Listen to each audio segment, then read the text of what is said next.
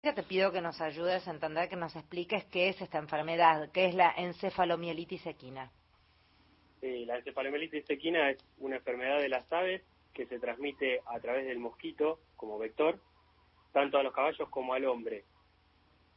Eh, causa cuadros neurológicos con pérdida del equilibrio, ataxia, tambaleo, temblores, fasciculaciones y también hipertermia. Eh, bueno, algunos equinos se recuperan, otros eh, mueren. Eh, ¿La única forma de contagio es por mosquito o luego que algún equino contrae esta enfermedad puede contagiar a otro?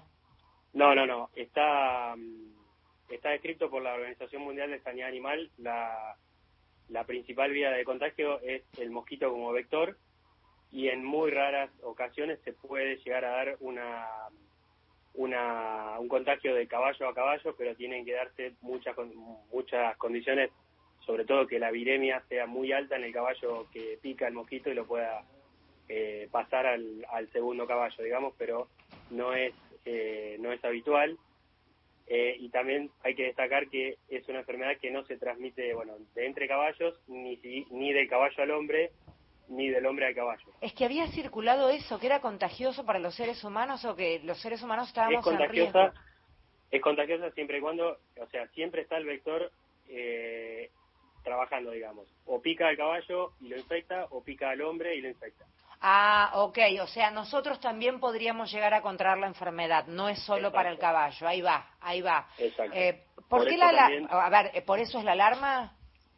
Claro, por eso también tenemos que destacar que al ser una enfermedad que puede afectar al hombre, eh, nosotros estamos atendiendo las sospechas en, en los diferentes establecimientos donde nos dan aviso, eh, lo posible le pedimos a todos que sea un aviso rápido, para trabajar no solo con el relevamiento de los animales, sino también de las personas, eh, en contacto con el Ministerio de Salud de la Nación y todos los ministerios de salud provinciales y de las distintas áreas locales para poder hacer el relevamiento y el seguimiento de los casos. Por Ma- ahora no tenemos informados casos en humanos. Bien, bien. ¿Y cuáles son los síntomas en los humanos? ¿Los mismos?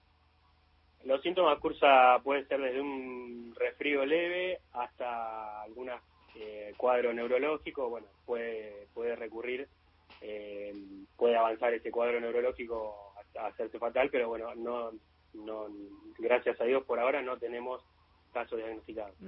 ¿Hay vacuna para esto, Mario? Hay vacuna para el para los animales sí, para el caballo. Este este virus se llama encefalomielitis equina del oeste. Eh, tiene vacunación y dentro de la de las presentaciones de encefalomielitis equina tenemos tres que son la del este, la del oeste y Venezuela. Dentro de esas tres presentaciones, esta se considera que es la menos letal, es decir, que es de los animales que cuántos cuántos animales mueren de los que enferman sería la, la, la conclusión o sea en, en este caso es baja eh, Ujú. hasta un 30% se estima O sea que la transita y, y el animal vuelve a estar bien o queda con alguna secuela.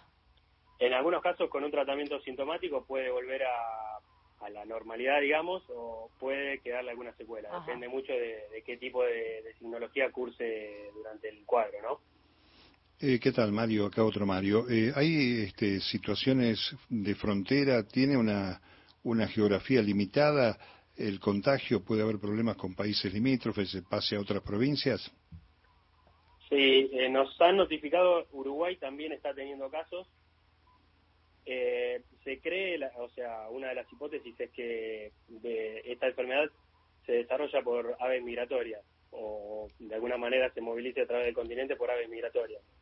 Entendiendo el, el curso de las aves migratorias y los espejos de agua y la presencia, bueno, del vector que es el mosquito, que bueno, todos sabemos que en el norte particularmente donde arrancaron las denuncias de casos fue Corrientes, sabemos que hay un ecosistema muy particular ahí en cuanto a, la humedad, el calor y, y los mosquitos, con lo cual, bueno, fue el, el inicio de, de estos focos y, bueno, el, el diagnóstico de la enfermedad en Santa Fe y Corrientes fueron las, los primeros resultados positivos que tuvimos. Pa- Mario, te voy, a hacer, te voy a hacer la bolu pregunta. Y ya, ya me atajo, pero ¿cuál es la lógica? ¿Que el mosquito viaja en el pájaro o que el pájaro fue picado por el mosquito? ¿Cómo es la lógica del mosquito y el ave? No, no, ¿Cuál es- es el nexo?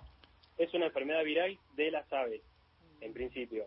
El mosquito pica al animal enfermo y, y digamos, eh, lleva el virus hacia el caballo. Ah, me había perdido, ahí, ahí entendí el caminito, se me había escapado ese detalle. Ahí, ahí, va, ahí va, va, cerrando y entiendo bien a lo que te referís. Eh, entiendo que el último pico fuerte había sido en el 88. ¿Está bien la data que tengo? Sí, 1988. ¿Y a qué se debió en ese momento? Eh, la presentación fue similar a, en este caso, o sea, eh, es una enfermedad que desde el año 1930 hay registros en Estados Unidos y luego eh, se registró la vacunación en Argentina empezó a ser obligatoria en el año 1984 eh, y había algunos algunos pocos en ese momento hasta en el hasta el 88 que fue el último que se registró. Luego de esto pasaron 35 años y bueno. Estamos acá. ¿Y de qué manera se lo acota o se lo limita, Mario, si es que hay una forma? El control, las recomendaciones que estamos haciendo para, para el control es básicamente el control de los mosquitos.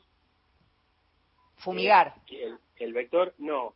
Eh, en este caso, el Ministerio de Salud el otro día dio una recomendación y ahora estamos, bueno, tratando de difundir información, conectándonos con, con distintas áreas en, diferentes provincias. La recomendación que ellos dan es usar repelente de, como barrera a la picadura del mosquito, digamos, en las personas y en los animales. No recomiendan la fumigación porque, por un lado, em, los mosquitos, por ejemplo, en la ciudad no es el mismo ecosistema que el, mosquito rural. Eh, entonces, no, no está recomendado, salvo un acuerdo entre el propietario del campo que quiera fumigarlo y, ver, pero no, no es la... Lo recomendable es trabajar en el, en el repelente con los individuos, las personas, mantener todo el ambiente, digamos, libre de tachos y acúmulos de agua, neumáticos, pasto corto en lo posible, en los alrededores de las casas, bueno, eh, medidas de, higiene básicamente y, y un ambiente eh, controlado, digamos, para, para que no haya propagación del